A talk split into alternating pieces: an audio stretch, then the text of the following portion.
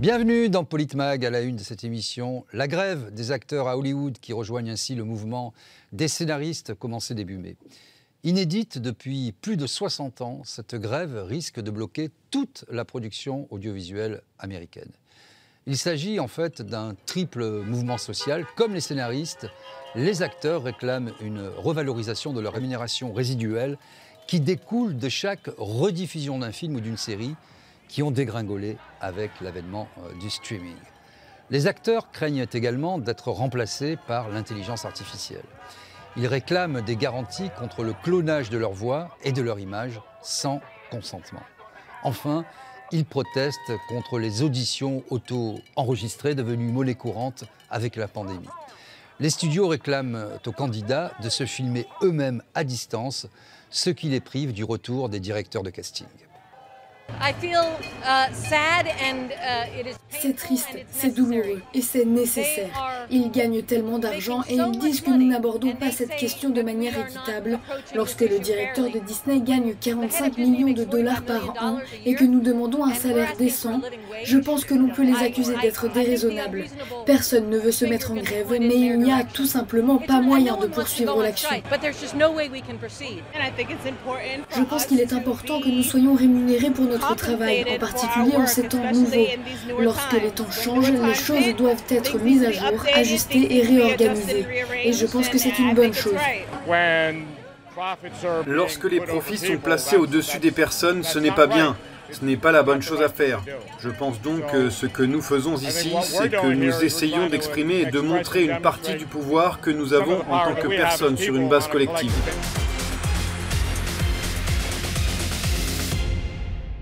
Et pour en parler avec moi euh, sur ce plateau, Farid DMS Débat, vous êtes euh, analyste politique. Euh, bonjour Farid. Philippe Béchade, vous êtes économiste et rédacteur en chef de la Bourse au quotidien. Bonjour Philippe Béchade. Bonjour. Alexis Poulain, cofondateur du Monde Moderne. Bonjour Alexis Poulain. Bonjour.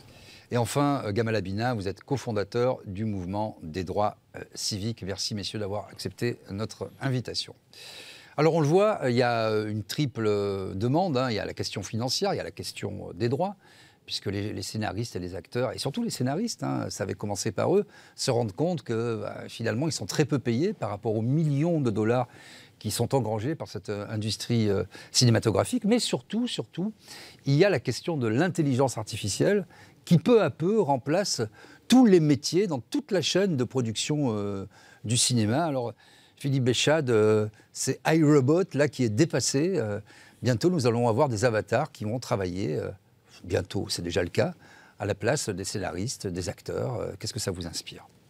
Ah, moi, j'attends avec impatience le prochain blockbuster hein, avec à l'affiche Dean Martin, Richard Burton, Elizabeth Taylor, Marlene Dietrich ça aurait quand même de l'allure. Avec les deepfakes, on peut tout à fait aujourd'hui. Euh, on a bien rajouté, euh, bien rajeuni Harrison Ford euh, dans, dans, des épisodes de La Guerre des Étoiles, donc on, peut absolument tout faire. Et là, il y a un vrai vide juridique. Donc là, ils ne se battent pas contre une réglementation qui leur est défavorable ou une décision des studios de serrer les boulons pour des raisons financières. là, ils se battent pour qu'émerge une, une vraie euh, législation euh, protectrice. Maintenant, la grève des scénaristes, euh, c'est quelque chose de récurrent en fait. Il y en a tous les quatre ans. Alors, je ne sais plus si la dernière était en 2018, en 2019, mais elle avait été très longue, ce qui veut dire qu'il y a des séries qui sont tournées en temps réel, en flux, en flux tendu, qui étaient arrêtées. Donc, on est obligé de, rediffuser des épisodes anciens. On ne savait plus quoi mettre pour meubler à l'antenne. pour le modèle économique des chaînes qui repose sur la pub, quand on rediff un vieil épisode, évidemment c'est pas pareil.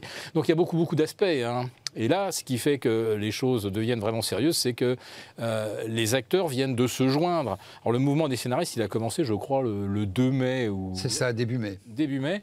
Donc ça fait déjà euh, plus de huit semaines que ça dure. Et là, les acteurs viennent de, viennent de se joindre parce qu'eux sont effectivement euh, directement concernés par une réutilisation de leur image, rediffusion ou, ou effectivement l'IA. Oui, puis avec le streaming, effectivement, et tous les droits dits résiduels, euh, ils ne sont pas rémunérés par rapport aux rediffusions. Voilà. Vide juridique. Vide juridique. Farid DMS Débat, euh, est-ce que ce n'est pas aussi plus largement l'arroseur arrosé, d'aller toujours plus loin dans la technologie, toujours plus loin dans cette industrie? Et aujourd'hui, tout le monde se rend compte que la machine va plus vite que l'homme et que l'intelligence artificielle va remplacer les scénaristes, puisqu'on l'a vu avec ChatGPT notamment, on rentre deux, trois données, après on fait un peu de bachotage, on lime un petit peu aux angles et on peut avoir des scénarios tout ficelés, et des acteurs. il y a eu plusieurs films comme ça où si on, ne vous dit pas quel est l'acteur, vous ne savez pas que c'est créé par l'intelligence artificielle. Est-ce que c'est une vraie menace? Alors il faudrait voir ça sur euh, plusieurs, euh, plusieurs aspects. Euh, déjà, en premier lieu, la première revendication des scénaristes, ce n'est pas ChatGPT ou l'avènement de l'AI, c'est vraiment le côté financier. Il faut savoir qu'il y a un certain moment, euh, avant l'avènement des, euh, plateformes de streaming, euh, les scénaristes, on va dire qu'ils avaient énormément de travail. Le, flux qu'ils devaient fournir n'était plus du tout le même que les flux actuels sur les plateformes de streaming. C'est-à-dire qu'on a tous connu les séries qui comportaient une saison de 22 voire 24 épisodes. À l'heure actuelle, une saison sur Netflix, c'est 8 épisodes, 10 grand max. Donc déjà, déjà c'est plus le même, le même flux. Ensuite vient le droit d'auteur. Sur le droit d'auteur, il faut savoir que quand euh, une plateforme comme Netflix ou Amazon Prime euh, achète euh, une, série, ou, un, film, les auteurs sont rémunérés au prorata d'un forfait. Alors qu'à la télévision, c'est différent. Le calcul n'est pas le même. Et il faut savoir que c'est exactement la même chose pour, pour les comédiens, pour les têtes d'affiche. vraiment, il faut prendre ça telle qu'elle est, c'est-à-dire euh, demander une plus juste rémunération. À l'heure actuelle, les forfaits sont vraiment tirés vers le bas. Euh, la plupart du temps, les, scénaristes ne travaillent pas à plein temps en tant que scénaristes. Euh, ils travaillent à côté, etc.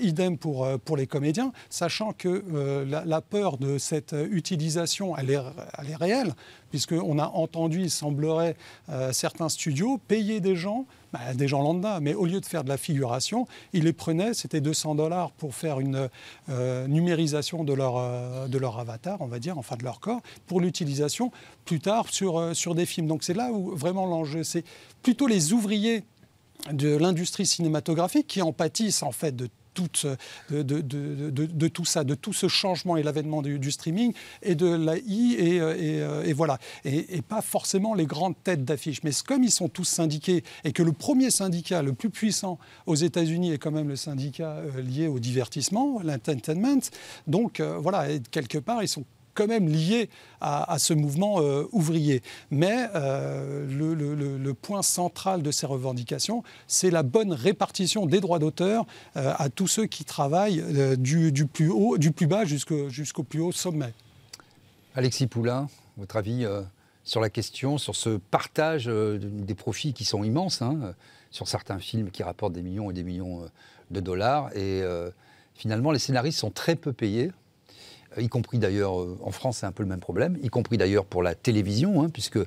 ils ont des avaloirs et puis ça n'en finit pas d'en finir. Hein, euh, et, en fait, euh, même si la série marche, ils ont une toute petite, alors que c'est eux qui créent quand même mmh. l'histoire, le synopsis, le scénario, qui l'écrit. Est-ce que c'est injuste bah, C'est injuste. Et puis il y, a aussi la, la, double peine de dire que Beaucoup de fictions maintenant sont tirées de romans, donc c'est d'abord un auteur, euh, un romancier qui va être le narrateur, enfin celui qui va lancer la fiction. Euh, c'est pas nouveau. Hein. Euh, il faut voir que la, la, dématérialisation, les avancées technologiques, on a vu le premier secteur comme ça immatériel à en souffrir, ça a été la musique l'industrie de la musique qui a été euh, totalement bouleversée hein, par euh, l'arrivée du euh, numérique. toutes les majors. toutes les majors décimées, mais aussi toute la chaîne de production. C'est-à-dire que du studio d'enregistrement à la production de, de, disques, tout ça a été éclaté. Et ça touche évidemment toutes les professions intellectuelles, créatives, à un point encore plus avancé, puisque euh, s'ajoute à ça l'intelligence artificielle qui fait que maintenant, on peut faire un film de A à Z uniquement avec un scénario écrit par une intelligence artificielle, des personnages générés par euh, un outil numérique, euh, et derrière le produire uniquement en, numérique et ne plus avoir caméra, opérateur, etc. et simplement encore quelques codeurs derrière pour jouer sur les lumières. Mais donc, ces outils-là sont balbutiants encore, même s'ils sont déjà très développés. Mais on regarde quelques années plus loin, euh, l'industrie créative pourrait être entièrement numérisée et ne plus avoir d'acteurs, ne plus avoir de scénaristes, ne plus avoir de chefs opérateurs, de chefs photo, etc. Euh, alors que ce sont des métiers quand même qui demandent justement cette euh, touche créative particulière. Et c'est là où je pense l'intelligence artificielle est la plus dangereuse, c'est quand elle va jouer à être créatrice, quand elle va jouer à essayer de faire des choses euh, du domaine de la, poésie.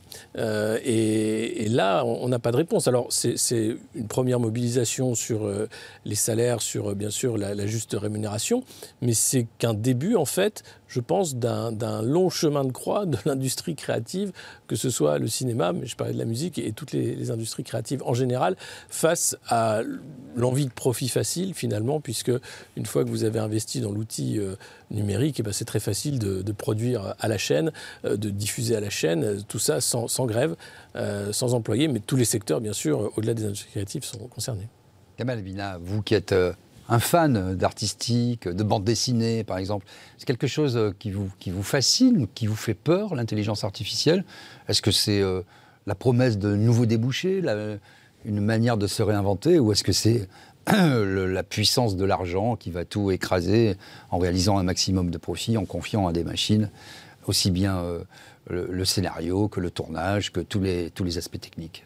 Il y a 25 ans, 25-30 ans, je lisais dans des magazines spécialisés 3D le rêve des créateurs 3D de faire euh, à nouveau vivre Bruce Lee dans un film. C'était un rêve, ils ont dit on va y arriver un jour, c'est merveilleux, vous vous rendez pas compte. Bruce Lee, Marilyn, tous ces acteurs qu'on a perdus, on les retrouvera. Et à l'époque, c'était encore euh, de la science-fiction. Aujourd'hui, on se rapproche de plus en plus de cette réalité. Et la problématique qui se pose, pour moi, par exemple, je suis créateur aussi, je suis dessinateur, peintre, euh, je fais de la bande dessinée, hein, et je me rends compte que récemment, une femme s'est présentée comme avoir avoir créé une bande dessinée avec un scénario qu'elle avait fait, qu'elle a fait publier. Et malheureusement pour elle, bon, ça a été publié aux États-Unis. Ils se sont rendus compte que ça venait effectivement de ChatGPT et d'autres intelligences artificielles et ils lui ont retiré le droit de la publication parce qu'ils ont considéré que ce n'est pas une œuvre originale. Et la problématique qui se pose, c'est quoi? C'est qu'effectivement, aujourd'hui, on est en train de se dire, c'est un peu comme les, comme les trains les métros automatiques. Il n'y a pas de grève avec les métros automatiques. Vous appuyez sur un bouton, il part et c'est réglé. Ben là, c'est pareil. On va avoir la possibilité de casser un mouvement. Ils l'ont très bien compris, les manifestants. Ça commence par les scénaristes, parce qu'il y a ChatGPT qui pose des problèmes. Et euh, ça poursuit avec les acteurs qui sont venus renforcer leur position, parce que la majorité des acteurs sont misérables. Et donc, la problématique qui se pose, c'est quoi? C'est se dire, est-ce que oui ou non, l'être humain sera remplacé par la machine. C'est ça la vraie problématique. Mmh. Et, ce qui fait peur aujourd'hui pour, euh, pour des gens qui aiment la création, c'est se dire que finalement notre travail qui est long, dur, laborieux, sera remplacé automatiquement, même pas 5 secondes, par un créateur artificiel et qui n'aura même pas besoin d'être rémunéré. Donc là, aujourd'hui, il y a deux questions qui sont posées. On n'a jamais eu autant de production audiovisuelle et cinématographique et de séries. C'est une explosion avec les plateformes, effectivement. Et en même temps, le moins de rémunération. Parce que malheureusement, pour ces malheureux auteurs, et on va parler de la bande dessinée si vous voulez en deux secondes, c'est que ces auteurs produisent des textes, donc c'est une œuvre originale qu'ils font, parce qu'il n'y a pas seulement des adaptations de, cinématographiques de, romans, il y a aussi des créations originales dans les séries. Particulièrement, ils produisent, mais n'ont aucun droit d'auteur. À l'époque, dans les années 60, 70, 80, les auteurs de bandes dessinées américaines, c'est toujours les États-Unis qui posent problème, euh, donc les, grands, les grandes firmes se mettaient plein les poches, et les auteurs n'étaient même pas payés, n'étaient même pas propriétaires de leurs planches.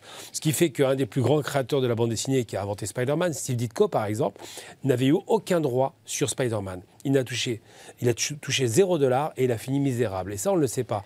Eh eux l'ont parfaitement anticipé parce que ce phénomène se reproduit à l'échelle du cinéma aujourd'hui parce que l'industrie cinématographique se dématérialise de plus en plus et ça met en danger ces gens-là. Justement, on va écouter Gary Marcus, qui est spécialiste euh, en intelligence artificielle, euh, à la fois sur les décisions euh, de ces grandes entreprises qui impactent toute la chaîne, mais également sur les modèles de langage qui, selon lui, ne seraient pas fiables.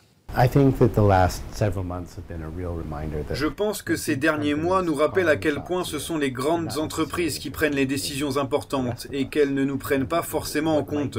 Ce qui peut avoir du sens pour elles dans le développement de leur nouveau moteur de recherche peut par exemple avoir beaucoup d'effets collatéraux dont elles ne se préoccupent pas et elles nous laissent devoir composer avec ceci. Au même moment, vous avez l'explosion de l'utilisation par le grand public de tous ces modèles de langage qui ne sont pas vraiment fiables. Il y a des risques qu'ils soient utilisés par des acteurs mal intentionnés. Il m'est apparu brutalement que nous sommes à un moment très dangereux dans l'histoire de l'intelligence artificielle. Alors Philippe Béchade, qui paye commande, ça c'est une loi euh, universelle, mais qui possède euh, les contenants, manipule les contenus, c'est ce que dit finalement ces spécialistes en intelligence artificielle. Alors, euh, ça pose aussi la question de la, de la traduction d'un univers mental euh, comme disent les Italiens, traducteur et traditore, traducteur traître. Si on confie à des machines euh, une vision du monde, du doublage, une façon d'écrire, ben, on, réduit le champ de la connaissance humaine.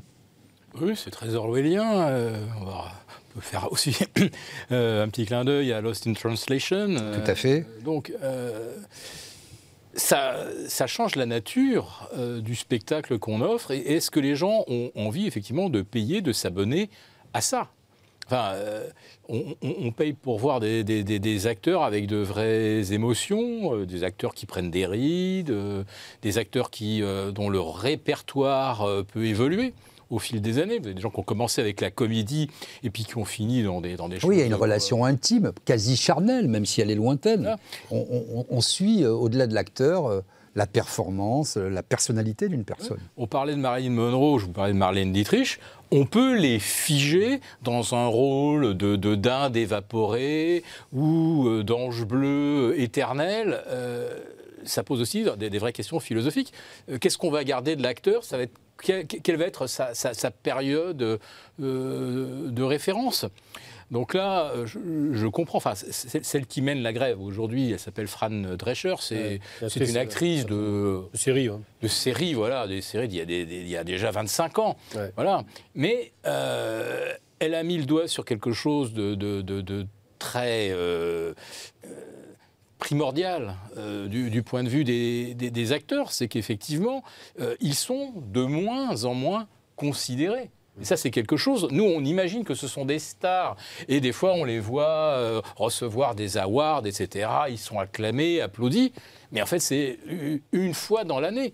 Le, reste du temps, effectivement, ils sont dans l'ombre. Euh, je ne dirais pas qu'ils doivent livrer euh, des pizzas pour la plupart des acteurs pour, pour joindre les deux bouts. Mais enfin, on, en est là. Et puis pendant ce temps-là, effectivement, il y a quelques méga acteurs bankable qui, qui arpentent les, les, tapis rouges. Bah, là, avec la grève, euh, les promotions des films, là, elles, s'arrêtent. Hein. Là, euh, il va y avoir des, méga, euh, des méga réceptions, des grands événements pour le deuxième volet de Mission Impossible, les prochains avatars, et, etc. là, là, ça bloque tout, là. Mais euh, la crainte, c'est qu'on euh, se dise, bon, bah, finalement, euh, on ne veut pas que ça recommence, donc les acteurs, on va leur dire carrément, ça y est, maintenant, votre image, on va en disposer vraiment comme, comme on veut. Et si vous êtes en grève, hop, on fait tourner l'avatar. Alexis Poulain, ça pose aussi la question, je le disais, des grandes entreprises mmh. et de la concentration de ces grandes entreprises qui maîtrisent de bout en bout tout le processus de création. Il n'y a plus de place pour les indépendants là-dedans.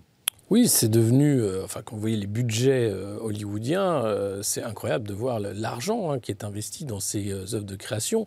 et, c'est un business, c'est-à-dire que derrière, c'est vraiment quelque chose qui, alors certes, fait vivre des corps de métier, mais si vous êtes un businessman et que vous faites ce business pour l'argent, vous allez très vite voir les, les, gains de productivité que vous allez faire en utilisant l'intelligence artificielle, les avatars, etc. Donc c'est très vite vu. Et si la mobilisation euh, ne, prend pas ou s'il n'y a pas euh, cette prise de conscience du danger réel euh, finalement qui plane sur leur métier, alors ça va être comme tous les autres métiers, ce qu'on appelait il y a quelques années l'ubérisation. Quelques acteurs majeurs vont faire en sorte que vous vendiez votre force productive de manière très disciplinée et très uninominale en faisant tout pour éviter les syndicats. C'est le cas d'Amazon par exemple, hein, qui lutte vent debout contre les syndicats par exemple, et, et, faire en sorte que les forces de travail soient éclatées, qu'il n'y ait pas de syndicats par exemple, qu'il n'y ait pas ce genre de, prise en charge et que tout passe par des plateformes, euh, y compris euh, les œuvres culturelles.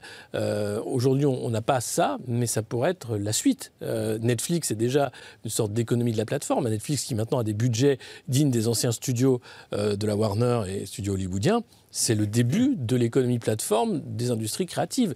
Et je pense que ça vient de là aussi, de voir qu'à partir du moment où une plateforme prend le pouvoir créatif, alors il n'y a plus de création réelle, il y a juste une option de profit rapide et de plateformisation d'un métier qui, ne, doit pas l'être en réalité. Alors justement, il y a la question de, la création euh, artistique, il y a les questions catégorielles des différents euh, métiers impactés, mais euh, de plus en plus de voix s'élèvent, y compris d'ailleurs par les créateurs de l'intelligence artificielle, pour mettre en exergue les dangers possibles sur la démocratie, sur les élections en général, sur tous ces processus électoraux. On écoute à nouveau Gary Marcus, ce spécialiste de l'intelligence artificielle. Ma plus grande inquiétude, c'est que nous nous dirigeons vers la fin de la démocratie, vers l'autoritarisme, parce que les élections vont être gagnées par les personnes qui arrivent le mieux à répandre de la désinformation. Um, Elles vont ensuite changer les lois et ainsi rendre la survie de la démocratie vraiment très difficile. Une autre menace grave, c'est que plus personne ne croit en rien, parce qu'il y a tellement de désinformation um, et la démocratie ne fonctionne plus aussi bien. Et oui, Farid DMSDB, on a vu euh, le pape en deepfake. Ce matin même, euh, euh, le compétiteur de M. Trump, Ron DeSantis, a fait un deepfake représentant Donald Trump, alors que c'est totalement un avatar. Il y a un risque, il y a un vrai risque pour la démocratie. Bah, le risque de la démocratie, on l'a déjà connu déjà avec Cambridge Analytica et puis mmh. les affaires Facebook, voilà, qui ont su justement faire en sorte de de jouer sur, euh, sur des décisions, euh, on va dire, au niveau des élections dans plusieurs pays. Donc bon, ça ne date pas d'aujourd'hui. C'est pas, pas quelque, chose, accru, là, de nouveau. Euh, non, mais là, on, parle dans l'hypothétique. C'est sûr qu'il faut être prudent. il faudrait savoir que par rapport à l'utilisation même de l'image, un comédien comme Samuel L. Jackson a contractualisé ça comme interdisant formellement, notamment avec Marvel, son image pour l'utilisation euh, en numérique euh, de prochaines productions sans son accord. Donc déjà, on peut contractualiser ça. Euh, Tom Cruise a contractualisé le fait de ne jamais pouvoir utiliser son image dans du merchandising. Donc ça, se sont contractualisés. Le seul problème, c'est, enfin le problème en soi vraiment, c'est au niveau des ouvriers, c'est-à-dire par exemple ce qu'on appelle les acteurs de complément ou les figurants, où ça, ce sont des gens qui pour 200, 300, 400 dollars, vont laisser euh, totalement leur image euh, à la merci des grandes entreprises. Ce qui va euh, impacter tout, le, processus créatif. Oui, mais il faut, aussi, il y a, une, il faut, Netflix avait essayé de faire ça, justement, une production totalement faite, c'est un court métrage d'ailleurs, par une intelligence artificielle. Il faut voir le résultat. Hmm. après, c'était le début. Mais c'est une catastrophe, on n'y comprend absolument rien. Parce qu'à l'heure actuelle, une intelligence artificielle, ça prend tout ce, que, tout ce qui existe euh, dans, euh, sur, euh, sur Internet et on fait un petit peu voilà un mix et puis on sort une nouvelle œuvre. Le, principe, c'est que c'est pas ça de la création. Non, mais le principe, c'est qu'aujourd'hui, il y a beaucoup de voix qui s'élèvent, y compris en dehors de ces métiers-là, pour dire oui, mais il y a un patrimoine commun. Si on fait travailler les machines, mettons qu'elles soient capables de réaliser 80% du corpus, hein, du corps de ce qui va sortir, ou 90%. Puis après, nous, on sera réduit à la portion congrue. Les, 10 ou 20% restants, ben, on va remettre un peu dans les bonnes tournures, couper, couper ce passage parce que c'est incohérent. Il y a un, vrai risque C'est comme, comme l'avènement à l'époque des screen tests, c'est-à-dire les projections avant euh, sortie en hmm. public où on donnait des fiches aux spectateurs pour dire ah non, j'aime pas cette fin, oh non, j'aime pas cet acteur, etc. Et c'était, on va dire, allez, ce petit échantillon euh, là de personnes qui décidaient de la vie et de mort d'un euh, film. Changer la fin, changer le comédien, etc. Donc c'est pas en soi quelque chose de véritablement révolutionnaire. Euh, c'est plutôt la façon dont on va utiliser cet outil. Voilà, parce que euh, maintenant, euh, quelqu'un qui va utiliser ChatGPT pour avoir accès à une information beaucoup plus rapide et beaucoup plus facile, sur, notamment sur de la rédaction, pourquoi pas? Mais en termes de créativité, Gabin le disait très bien, un bon film, c'est avant tout une belle histoire, une belle histoire, une belle histoire. Est-ce que, à l'heure actuelle, je ne sais pas dans l'avenir, mais à l'heure actuelle, en tout cas concernant le, volet des scénaristes, une intelligence artificielle est capable de faire ce que l'essence même d'un être humain, c'est sa créativité. Pour l'instant, je ne pense pas qu'on est, arrivé à ce résultat-là. Mais c'est possible. C'est important de, se poser la question. Pour l'instant, pour moi, c'est de l'ordre d'une question plutôt philosophique qui rentre en compte, notamment sur euh, euh, l'avènement de, ces AI et la place qu'ils vont prendre euh, dans, nos vies au quotidien. C'est un petit peu bah, comme le remplacement des caisses automatiques par des caissières. Voilà, c'est le, on va dire, c'est tout simplement le chemin qu'emprunte la vie et puis la modernisation naturel de, de, de, ce qui se passe dans l'industrie cinématographique. Donc je pense en soi, ce n'est pas, pas une fin en soi.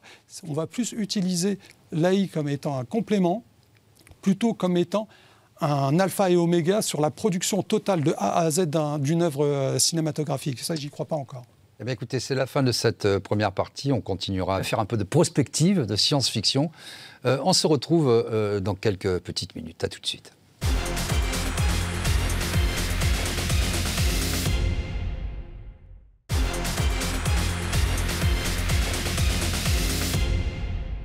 Bienvenue dans cette deuxième partie de Politmag. On continue euh, de parler de cette grève euh, des acteurs euh, et des scénaristes à Hollywood. Et au-delà de cette grève, bien sûr, toute la question de l'intelligence artificielle qui remplace un certain nombre de métiers et qui impacte jusqu'à nos démocraties. Alors je vous propose euh, de faire connaissance avec euh, un certain nombre de robots. Vous nous direz, si vous, messieurs, si vous les trouvez sexy ou pas. Sophia euh, d'abord, puis Ameka, qui est un robot humanoïde qui discute, échange avec un journaliste. Et enfin Aïda, un robot artiste ultra réaliste. Je pense que les robots humanoïdes ont le potentiel de diriger avec un niveau d'efficacité supérieur à celui des dirigeants humains. Nous n'avons pas les mêmes préjugés et émotions qui peuvent parfois obscurcir la prise de décision. et nous pouvons traiter rapidement de grandes quantités de données afin de prendre les meilleures décisions. Ameka, comment pouvons-nous vous faire confiance en tant que machine alors que l'intelligence artificielle se développe et devient de plus en plus puissante? La confiance se mérite, elle ne se donne pas. À mesure que l'intelligence artificielle se développe et devient plus puissante, je pense qu'il est important d'instaurer la confiance par la transparence et la communication entre les humains et les machines. Je comprends que les émotions ont une signification profonde et qu'elles ne sont pas simplement simples, mais plus profondes. Je n'ai pas cela, je veux essayer de l'apprendre, mais je ne peux pas en faire l'expérience comme vous, je suis heureux de ne pas pouvoir souffrir. Philippe Béchade, on est loin de Marilyn Monroe, Marlène Dietrich, Sophia Loren. Toutes les grandes stars que vous, évoquiez au début de votre propos, ça vous fait rêver ça, vous donne du désir, de l'envie Alors moi j'ai vu un de ces premiers euh, robots humanoïdes euh, parlants euh, exposés au palais de Tokyo. C'était mmh. déjà il y a 4 ou 5 ans. Et c'était déjà assez impressionnant. Donc c'était des traits euh, asiatiques, mais euh, les muscles du visage, tout, le, regard, tout était déjà très très bien travaillé. Avec l'intelligence artificielle, euh, on va avoir des attitudes statistiques dans les mouvements du visage qui vont être de, plus en plus humains. Après, est-ce qu'un robot va être capable de nous toucher? On pouvait même se poser la question à propos de Pinocchio.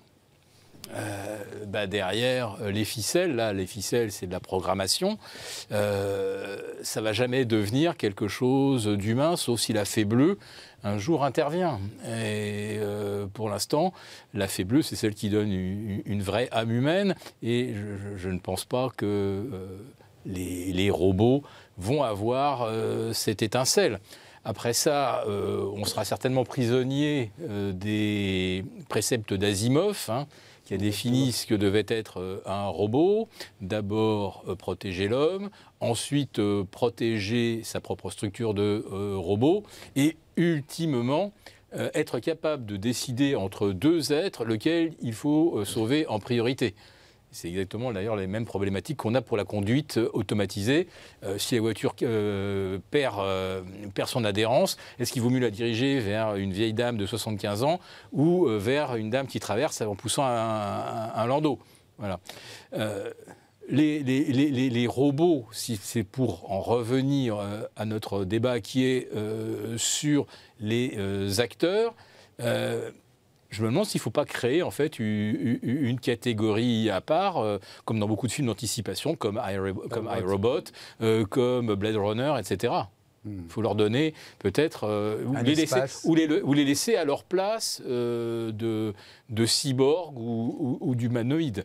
Et, vous avez vu, il y a, une, justement un parallèle qui est assez juste dans iRobot, justement, c'est que en dépit de tout ça, on voit que les robots eux-mêmes ont un instinct grégaire Mm. Et parce qu'ils prennent cette part d'humanité, ils vont rechercher leurs origines, ils vont avoir la tentation d'avoir. C'est le scénariste. C'est le scénariste, je, suis bien d'accord, mais si je dis ça, c'est que c'est un peu une allégorie. Est-ce qu'il est possible de limiter le, champ dans lequel on peut, on peut les parquer en disant ben voilà, il y a les robots d'un côté, il y a les, robots humanoïdes d'un côté, les hommes de l'autre, et tout ça, euh, la frontière, via la judiciarisation, la protection des droits d'ailleurs, euh, qui, peut être aussi une solution, via des barrières technologiques. Est-ce que tout ça n'est pas un peu une utopie? Et est-ce que les robots ne vont pas, je ne dis pas prendre le pouvoir, ça n'a aucun sens, mais envahir tellement notre vie démocratique, publique, artistique, culturelle, qu'on on aura du mal à, faire la part des choses. C'est déjà le cas avec les iPhones, c'est déjà le cas avec tous nos écrans. Moi, je me demande, en fait, quel robot Pour ça, je laisse la parole à Alexis. Euh, un robot conçu par un Chinois euh, un mélange de confucianisme et de, et de la philosophie de Lao Tzu, euh, je suis sûr qu'il n'a pas le même comportement, il n'a pas les mêmes référents euh, qu'un robot qui sera euh, héléno-chrétien. S'il est judéo-chrétien, il ne sera pas non plus exactement le même. Imaginons un robot qui serait créé par des Incas, si on était capable de les ressusciter ou de les recréer euh, artificiellement, euh, je pense que euh, le robot en, lui-même, il est le reflet de celui qui l'a conçu et programmé. Peut-être sommes-nous un peu victimes de cet anthropomorphisme, puisque là, ces robots, finalement, qui ne sont que, des machines, sont représentés sous des traits humains avec des émotions. Et du coup, notre, notre tropisme fait qu'on est plus touché ou plus inquiet parce qu'il y a une apparence humaine. Oui, bah c'est d'ailleurs le, symptôme de malaise en fait euh, qui, prédomine hein, plutôt que l'empathie ou quoi que ce soit. Euh, on passe de l'automate euh, du 18e, hein, qui était déjà une bête de foire, au robot, mais qui reste encore une bête de foire malgré l'IA, etc. On est très loin encore d'une machine consciente, et c'est là toute la question, la question de la conscience. Et à partir du moment où il y a conscience, est-ce qu'il y a conscience de l'existence? Et derrière l'existence, qu'est-ce que c'est? Est-ce qu'il y une recherche spirituelle Est-ce qu'il y a une création d'un dieu? Et, le dieu des machines, c'est Galactica. Hein, si vous êtes fan de, science-fiction, c'est assez formidable de voir euh, cette création-là et, comment ça pourrait évoluer. Mais au-delà des robots, euh, de l'anthropomorphisme, etc., on est déjà des sociétés gangrénées. Euh, par la technologie, et notamment par l'algorithme. prenons en France Parcoursup. Euh, Parcoursup, c'est de l'algorithme qui va décider de l'avenir de votre enfant. Euh, vous avez là euh, le cas d'une élève brillante qui a eu 18 au bac, qui a passé une année formidable et qui n'a eu aucun de ses choix validés par l'algorithme. Elle a été obligée d'écrire à Emmanuel Macron pour demander pourquoi Parcoursup ne me propose pas là où j'avais les filières d'excellence. Donc à partir du moment où on accepte, nous, en tant qu'humains, d'être déjà gouvernés par des algorithmes, d'être déjà gouvernés par des cabinets de conseil qui font du conseil à la chaîne et qui seront remplacés par ChatGPT euh, très rapidement, puisqu'ils font à peu près déjà la même chose. À partir du moment où on accepte cette société-là, on est déjà de toute façon dans une société robotique. Euh, et puis, vous avez euh, la question de la conscience, ça ne concerne pas que les robots, ça concerne les humains aussi. Est-ce que certains humains sont conscients? Est-ce que certains humains sont conscients du monde dans lequel ils vivent? Est-ce que finalement, cette société algorithmique, automatisée, n'empêche pas justement la création de conscience? Et vous avez un penseur anarchiste qui le disait, à partir du moment où un être humain a du temps, et du temps pour penser, il finira forcément anarchiste. Gamal Abina, toute cette question de l'intelligence artificielle des robots, on parlait tout à l'heure des contenants et des contenus, est-ce que ce n'est pas simplement une extension, effectivement, de nos comportements humains? Et parce qu'on leur donne vie, parce qu'on leur donne matière, euh, ils reproduisent à la fois nos travers, nos carences, notre lâcheté aussi parfois, notre incapacité euh, à nous révolter ou avoir conscience d'un avenir en commun. Alors, robot, par définition, ne se révolte pas, sauf s'il a ce supplément d'âme, savoir être capable de prendre conscience de ce qu'il est, de ce qu'il peut faire. Aujourd'hui, ce n'est pas le cas, mais euh, on a parlé de plusieurs films. Asimov, c'est encore un autre débat, parce que c'est romancier. Mais les trois films qui m'ont marqué le plus, c'est effectivement iRobot, on en a parlé tout à l'heure. C'est effectivement euh, un film plus ancien qui fait beaucoup plus peur d'ailleurs, au demeurant en termes d'approche par rapport à ce qu'on a vu là. C'est Blade Runner. Et Blade Runner, c'est vraiment un film d'anticipation qui est fait de façon magistrale. Avec une photo magnifique. Absolument. Et puis bon, on voit qui est réalisateur aussi. Ça, reste un anglais, donc c'est quelqu'un qui fonctionne beaucoup avec les cabesses. D'ailleurs, par rapport à la question des de la grève des scénaristes, on voit que Chris Nolan, qui est aussi scénariste, hein. c'est lui, qui fait ses scénarios, ils se sont concernés parce qu'ils voient le danger arriver. La question qui se pose par rapport aux robots, c'est quoi? C'est qu'on cherche à leur, donner une vérité humaine. Le visage est la partie où il y a le plus de muscles du corps, D'accord? C'est le plus de concentration et c'est ce qui est le plus difficile à imiter. Le robot, on, sait, on sait le faire marcher aujourd'hui. Mais lui donner une expression réelle, sourire, ça faisait peur ce qu'on faisait voir sourire, rire, des regards un peu inquiétants. Dans iRobot, on voit des robots qui sont des mécaniques. Dans euh, Blade Runner, on voit des robots qui s'humanisent, qui commencent à se conscientiser, qu'est-ce que nous sommes, d'où nous venons, où nous allons? Mais le troisième film dont je n'ai pas parlé, et qui est le plus fort en matière de film, c'est un film d'animation, c'est Ghost in the Shell. Bon, shell en anglais, ça veut dire le coquillage, et Ghost, c'est quoi? C'est le fantôme dans le coquillage. Pourquoi?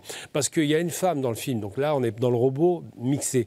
Il y a des robots intégraux, et il y a ce qu'on appelle les, euh, les, euh, les cyborgs. Les cyborgs. Et donc ces cyborgs-là, quand ils sont mixés ou ils savent plus s'ils sont humains ou robots, et ça va arriver, ça, parce qu'aujourd'hui le téléphone portable c'est une extension de l'homme. Hein. Eh bien, ces cyborgs-là, qu'est-ce qui se pose comme question dans ce film? C'est un passage extraordinaire. Elle plonge dans l'eau, où elle peut mourir. Hein, à cause du poids, et elle se demande d'où elle vient et qu'est-ce qui fait son âme. Et elle explique que c'est la mémoire, le cumul de mémoire qui fait l'âme de la personne, parce qu'on est fabriqué par la société, et ces robots ont des capacités de cumul de mémoire surdimensionnées. Avec l'AI, ça va arriver. Et le jour où ces capacités leur donneront le sentiment, où on leur programmera pour ce sentiment d'être des êtres humains par imitation, on finira par penser effectivement qu'ils vont prendre leur autonomie. Et là, on, rentre directement dans le film d'horreur, à savoir euh, euh, ça, le Terminator, tout simplement. Avant de vous donner la parole, Farid, on va écouter euh, Sam Altman, qui est le fondateur et PDG d'OpenAI, justement sur les répercussions, non pas simplement sur les professions artistiques, intellectuelles, les acteurs et les scénaristes, mais sur l'ensemble de l'emploi. Il y a tellement de demandes dans le monde en ce moment, et ces systèmes sont très bons pour aider à accomplir les tâches. Mais pour la plupart des emplois actuels, je pense qu'à court terme, la situation est plutôt bonne. La croissance de la productivité va être spectaculaire et nous allons découvrir que si les programmeurs sont deux fois plus productifs, il y aura deux fois plus de code dont le monde a besoin. C'est donc une bonne chose. À plus long terme, je pense que ces systèmes effectueront des tâches de plus en plus complexes. Certaines catégories d'emplois disparaîtront, mais d'autres auront vraiment besoin d'humains et les gens voudront vraiment des humains dans ces rôles. Farid DMS, débat vraie question. Et d'ailleurs, euh, en France, euh, par exemple, Emmanuel Macron est complètement dans cet état d'esprit en disant bah, c'est la Startup Nation, euh, il faut ne pas en avoir peur, on va créer de, des emplois vont certes disparaître, mais c'est une promesse, une espèce de nouvel Eldorado, de nouveaux métiers vont apparaître, il ne faut pas en avoir peur. Oui, c'est le chemin, c'est voilà, c'est la voiture qui remplace euh, le cheval, c'est euh, euh, le pétrole qui remplace le charbon, c'est l'évolution de, de, la vie, on va dire. Mais là, on est dans peut-être autre chose. Il y a le méta, c'est-à-dire, pour la première fois, on, on, est dans des mondes virtuels qui ne sont pas simplement limités à des mondes physiques. C'est-à-dire, on crée quelque chose qui est capable de penser presque par soi-même, qui a une vie propre et qui est euh, un virtuel réel, une présence distance. C'est ça qui pose peur en plus, il y a l'avènement même de l'ordinateur quantique. Oui, alors là, on rentre dans autre chose. Mm. Euh, et, c'est là-dessus aussi qu'il faudrait euh, se pencher, comment on peut combiner justement la, puissance d'analyse d'une AI derrière avec une structure d'un ordinateur quantique et, et d'une autonomie robotique qui est maintenant, on va dire, capable à 80% ou 90% euh, de ce qu'on peut imaginer peut faire un être humain. Je ne vais pas parler de l'aspect physique, mais je vais parler de l'aspect vraiment pratique. Euh, à l'heure actuelle, franchement, ce qui recherche, euh, ce, que, recherchent les nouvelles industries, c'est de remplacer petit à petit chaque corps chaque corps de métier notamment les restaurants les chefs vont mettre, euh, numériser des recettes, c'est reproduit maintenant automatiquement par un chef mécanique, euh, voilà, un robot qui refait euh, la, recette devant les clients, et puis ça commence comme ça à déranger personne. idem des hôtels totalement gérés, on voit ça à Tokyo depuis quelques années déjà, par des robots, 100% gérés par des robots, de, on va dire, l'accueil du public jusqu'à l'installation dans sa chambre et le nettoyage de la chambre tout le monde euh, maintenant ne, va plus s'étonner des petits robots aspirateurs maintenant qui lavent le sol euh, euh, dans, les maisons. Donc petit à petit, l'être humain va un petit peu, comme qui dirait, s'affranchir de toutes les tâches un peu ingrates, notamment ménagères. Je pense que déjà, ça va commencer par rapport à ça. et, ensuite, euh, peut-être on va rentrer dans, dans, dans, le champ de la science-fiction, avec euh, notamment la prise de conscience de la machine, de son, sa propre existence. Est-ce qu'on sera capable, est-ce que la machine sera capable euh, au niveau algorithme de, faire ce pas-là, de franchir ce pas-là? Qu'est-ce que la conscience hein C'est fort probable. Après, c'est une question philosophique. Mais quand une machine aura la capacité de, traiter en une fraction de seconde tous les philosophes euh, bien sûr qu'elle pourra parler de conscience, mais est-ce qu'elle pourra vraiment euh, la, ressentir? Ça, c'est autre chose. Mais déjà, elle pourra mettre des mots sur, euh, sur ce genre de choses et essayer, de par son comportement, de, ressembler à ça le plus possible. Donc, de toute façon, je pense que ça va être de toute façon inévitable. les robots vont, vont prendre de plus en plus de place euh, dans, nos vies. Mais est-ce que ça sera le robot de Skynet, Terminator 2, ou de, du gentil petit garçon de AI de Steven Spielberg? Ça, l'avenir nous le dira. C'est un vieux rêve euh, de l'humanité, hein, Philippe Béchadin, euh, remontant à la Bible, ou à Pic de la Mirandole, ou à Montaigne, une espèce de, concentration comme ça de tous les savoirs. et puis pendant ce temps, une fois qu'on a concentré tous les savoirs, l'homme va pouvoir se consacrer à l'essentiel, se reposer, vivre selon ses loisirs, euh, ses envies. Est-ce que c'est un vrai défi pour euh, nos sociétés? On voit que c'était un rêve occidental, mais aujourd'hui, les Chinois, les Japonais, euh, les Indiens ont, leur part de marché assez importante. Est-ce que c'est une promesse? Est-ce que c'est une menace? Est-ce que c'est un mélange des deux? En tout cas, c'est un défi, vous êtes d'accord avec ça? Oui, alors si je devais euh, donner un nom euh, au futur euh, ordinateur... On essaie de le, hein, de, le, de le, capter, de le... Qui répond à tout, je l'appellerais d'Alembert. D'Alembert a été le dernier... L'encyclopédiste. L'encyclopédiste, et qui est le dernier homme dont on a considéré qu'il savait tout ce que l'on pouvait connaître hein, à son époque. À son époque. Voilà, donc je l'appellerais d'Alembert. Voilà. Ou Da Vinci peut-être. Oui, mais alors lui, c'était plutôt sur, sur l'inventivité. Alors là aussi, c'est un autre débat. Est-ce qu'un est qu'un robot est capable d'inventivité? Mmh. Euh, Robocop, on a répondu euh, non. non. Il, optimise les données dont il dispose. R2D2 non plus. Non plus. Euh, par contre, Chappie, je ne sais pas si vous avez vu le film. C'est un robot qui est une sorte de Robocop. C'est-à-dire que d'abord, il est programmé mm. pour euh, euh, faire respecter la loi. Et puis, il est, euh, il est attrapé par des, mafieux. Il est reconfiguré pour devenir effectivement un auxiliaire de la mafia. Et après avoir été d'abord du côté de l'ordre et puis du côté du désordre, d'un seul coup, il se pose la question mais en fait où est la vie? Qu'est-ce qu'on doit faire? Vais être gentil. C'est quoi, c'est quoi être finalement un, un, bon être? Quelque part. Voilà. Donc je, referme un petit peu la, parenthèse des, personnages de, robots, mais ce qui veut dire que euh, la philosophie, quand même, inspire beaucoup les scénaristes, et il y en a qui sont capables d'une réflexion euh, tout à fait euh, éclairante.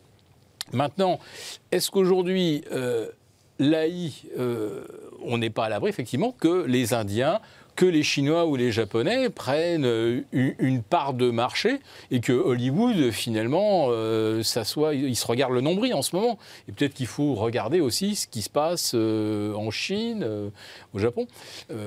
la Chine, j'imagine que ils vont, ils, vont, certainement se pencher de très très près sur de la production audiovisuelle, parce que là-bas, vous n'êtes pas prêt d'avoir un acteur ou un scénariste qui se met en grève. bah oui. Ou la Corée, la Corée du Sud. Et, les Chinois seraient tout à fait capables, comme ils sont aujourd'hui capables de produire des véhicules euh, électriques bon marché, euh, de nous produire des blockbusters entièrement conçus à l'IA et euh, qui seraient des super James Bond ou des super. Ça commence déjà. Hein. Christian Bell a fait un film commandé par les Chinois, donc c'est un acteur occidental, qui a fait un film sur la, guerre de, contre le Japon et où il a vraiment brillé. Mais c'est vrai que c'est des films grand spectacle maintenant, ils commencent à s'y mettre. Hein. Avec 90% d'images de synthèse. Oui, bien sûr. j'ai vu ça. Donc euh, attention aussi, euh, Hollywood, demain, ça peut être complètement débordé par une offre que les gens auront envie de, de, de voir parce que ça sera vraiment du, du grand spectacle, de l'avatar, euh, avec d'autres codes euh, culturels.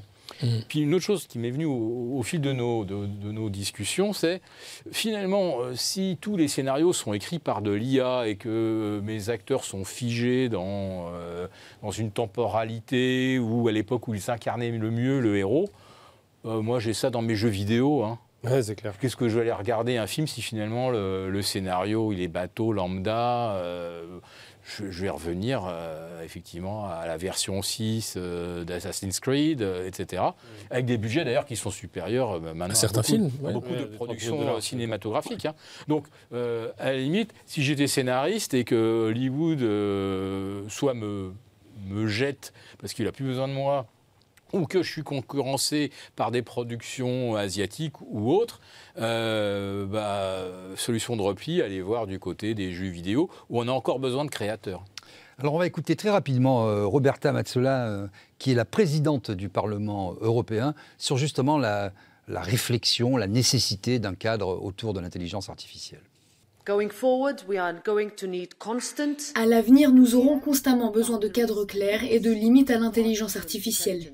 Et ici, il y a une chose sur laquelle nous ne transigerons pas. Chaque fois que la technologie progresse, elle doit aller de pair avec nos droits fondamentaux et nos valeurs démocratiques. Alexis Poulain, rapidement, avant de passer à la, rubrique Actu, il ne nous reste pas beaucoup de temps. Euh, la nécessité d'un cadre juridique, euh, est-ce que ça peut se faire dans, dans le cadre européen? Bah, clairement, l'Europe, euh, aujourd'hui, ne crée rien d'autre que des règles. Euh, on le voit hein, dans tous les domaines, c'est des règles de contrainte ou des règles d'organisation d'une certaine concurrence. Vous n'avez pas le droit. Vous n'avez pas le droit. Euh, vous êtes une plateforme, vous êtes un GAFAM, etc. vous êtes une entreprise française, vous n'avez pas le droit. Donc l'Europe n'existe que parce que c'est une puissance normative. Elle est là pour créer des règles et des normes. Donc oui, elle le fera sans doute. À quoi ça sert Je ne sais pas. C'est du protectionnisme déguisé d'une certaine façon. Euh, ça reste néanmoins euh, un aveu de faiblesse puisque nous ne sommes pas aujourd'hui européens, moteurs, ni dans l'IA, ni dans la création. Alors qu'il y a 30 ans, on était... Si, on crée des règles. Des règles. On était très en avance, notamment les ingénieurs euh, français. Il n'y avait même pas de plateforme en Europe, je le rappelle. Non, non. Alors tout de suite, euh, Politmag, l'actu, ce qui a retenu notre attention dans le reste de l'actualité.